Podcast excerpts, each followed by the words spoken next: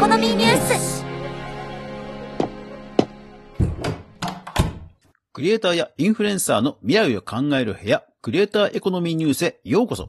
パーソナリティの香川です。小春立花です。いやーもう早いもんで1月も第3週ですね。えー、さあ週末ですんで、音声メディア関連ニュースまとめ早速行きましょう。まずはホットトピック。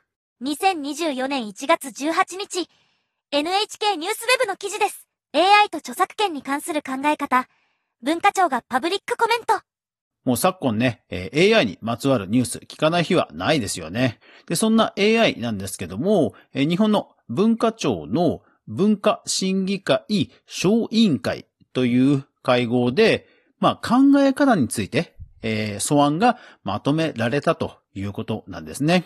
で、まあ、著作権や AI の、まあ何かトラブルの事案ですとか、懸念ですとか、そういったものをまとめて話し合って、そしてまあ、意見をね、まとめたもの、それが、まあ、パブリックコメントとして、え意見をもらうページに入ったということですね。ですので、えもう文化庁のホームページから PDF 見ることができます。早速、一時ソース見てみました。19ページほどの PDF でした。で、その中に、まあ、取りまとめた、え意見と、それからまあ考えられる、想定し得る、まあリスクとか、え現状の著作権法との絡みとか、まあ、びっしりね、文言が書いてありました。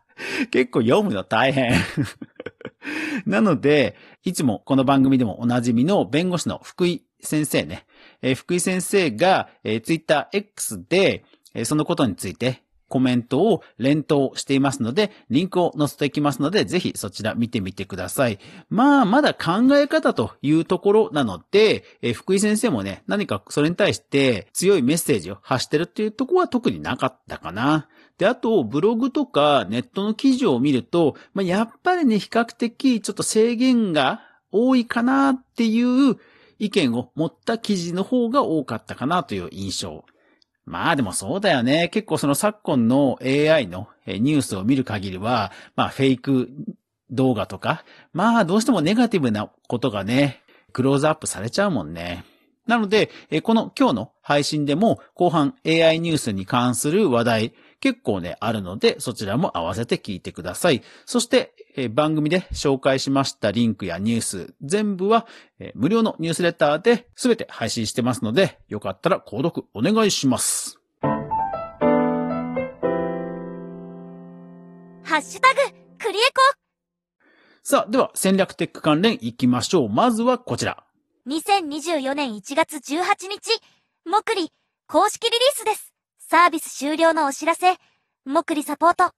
はい。皆さん、もくりというサービスご存知でしょうか？こちら、運営しているのは、ミクシー。あの、ミクシーなんですね。コミュニティサービス、掲示板やコミュニティサービスとして、まあ、ミクシーをね、使っていたという人もいるでしょうし、あと最近ですと、競輪かな？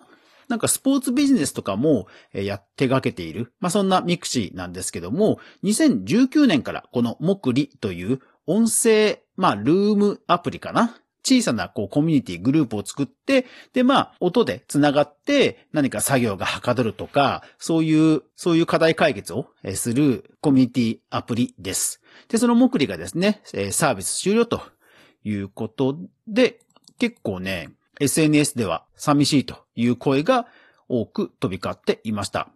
一応リリースとしては3月22日でサービス終了と流通していたポイントなどの換金についてのスケジュールも書いてありますので使っていた人はぜひチェックしてください。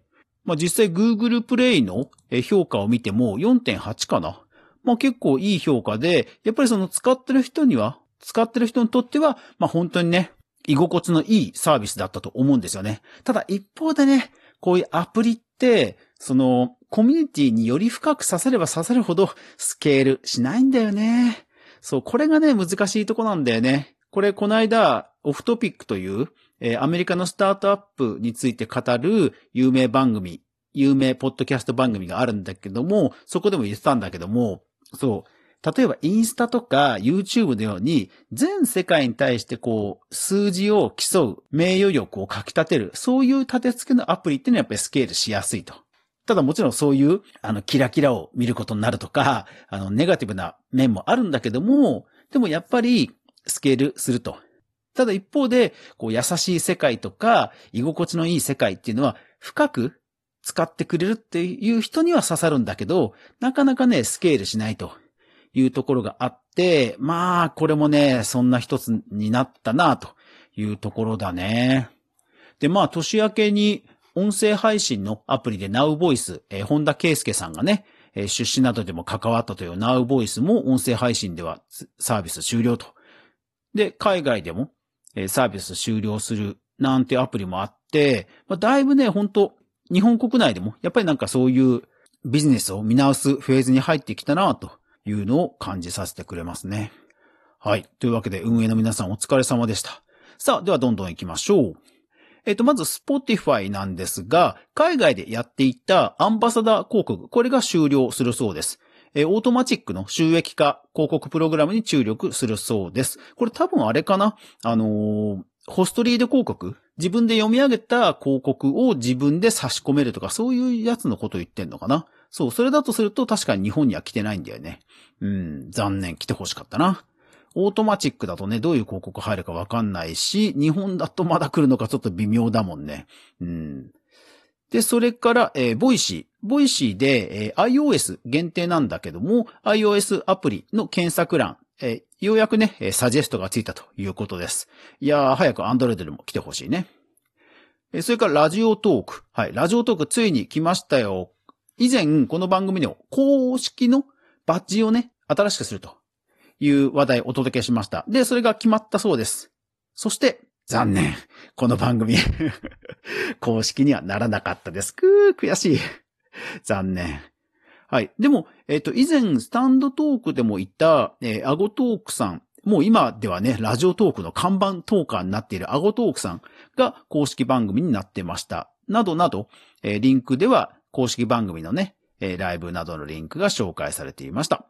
えー、それからスタンド FM、今週も特にニュースはなかったです。ただ、今週 AI スピーカーのクロちゃんのサービスのなんかキャンペーンが、まあ、今週終了するというのは一つありました。ただ残念ながらね、キャンペーンね、ツイッター、SNS でまあ、ほぼほぼ拡散されてなかったね。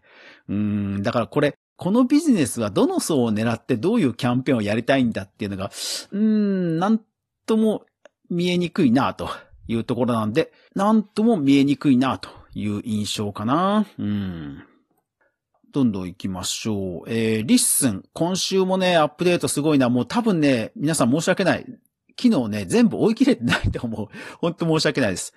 で、えー、今週見つけたところとしては、えっ、ー、と、 LISTEN、あの、ウェブがね、メインのプラットフォームだけども、えー、 LISTEN のウェブの中で URL が、まあ、プレイヤーとして表示されるようになった、それから文字起こしをする言語をね、設定できるようになった、それからシェアボタンが追加された、などなどですね。うん、この言語設定は嬉しい人多いんじゃないかな。やっぱり言語設定適切にできた方が、えー、精度上がるもんね。うん。で、有名ポッドキャスターのポトフさんが、えー、その LISTEN について語るというライブ配信を1月26日、YouTube ライブで21時からやるそうなので、ぜひチェックしましょう。 LISTEN の近藤さんもおそらく出ると思われますので、 LISTEN ちょっと興味あるなと、それからもう LISTEN 始めてる人などはぜひぜひ見てみてください。えー、さて、それ以外ですと、そうそう、えっと、能登半島地震なんですけども、IO データというね、金沢市に本社がある、まあ、PC の周辺機器メーカーが番組はこのまま続きますが、ラジオトーク他の皆さんはここで一旦終了です。ぜひ、Spotify、YouTube、Apple Podcast、StandFM でフル視聴してください。ではでは。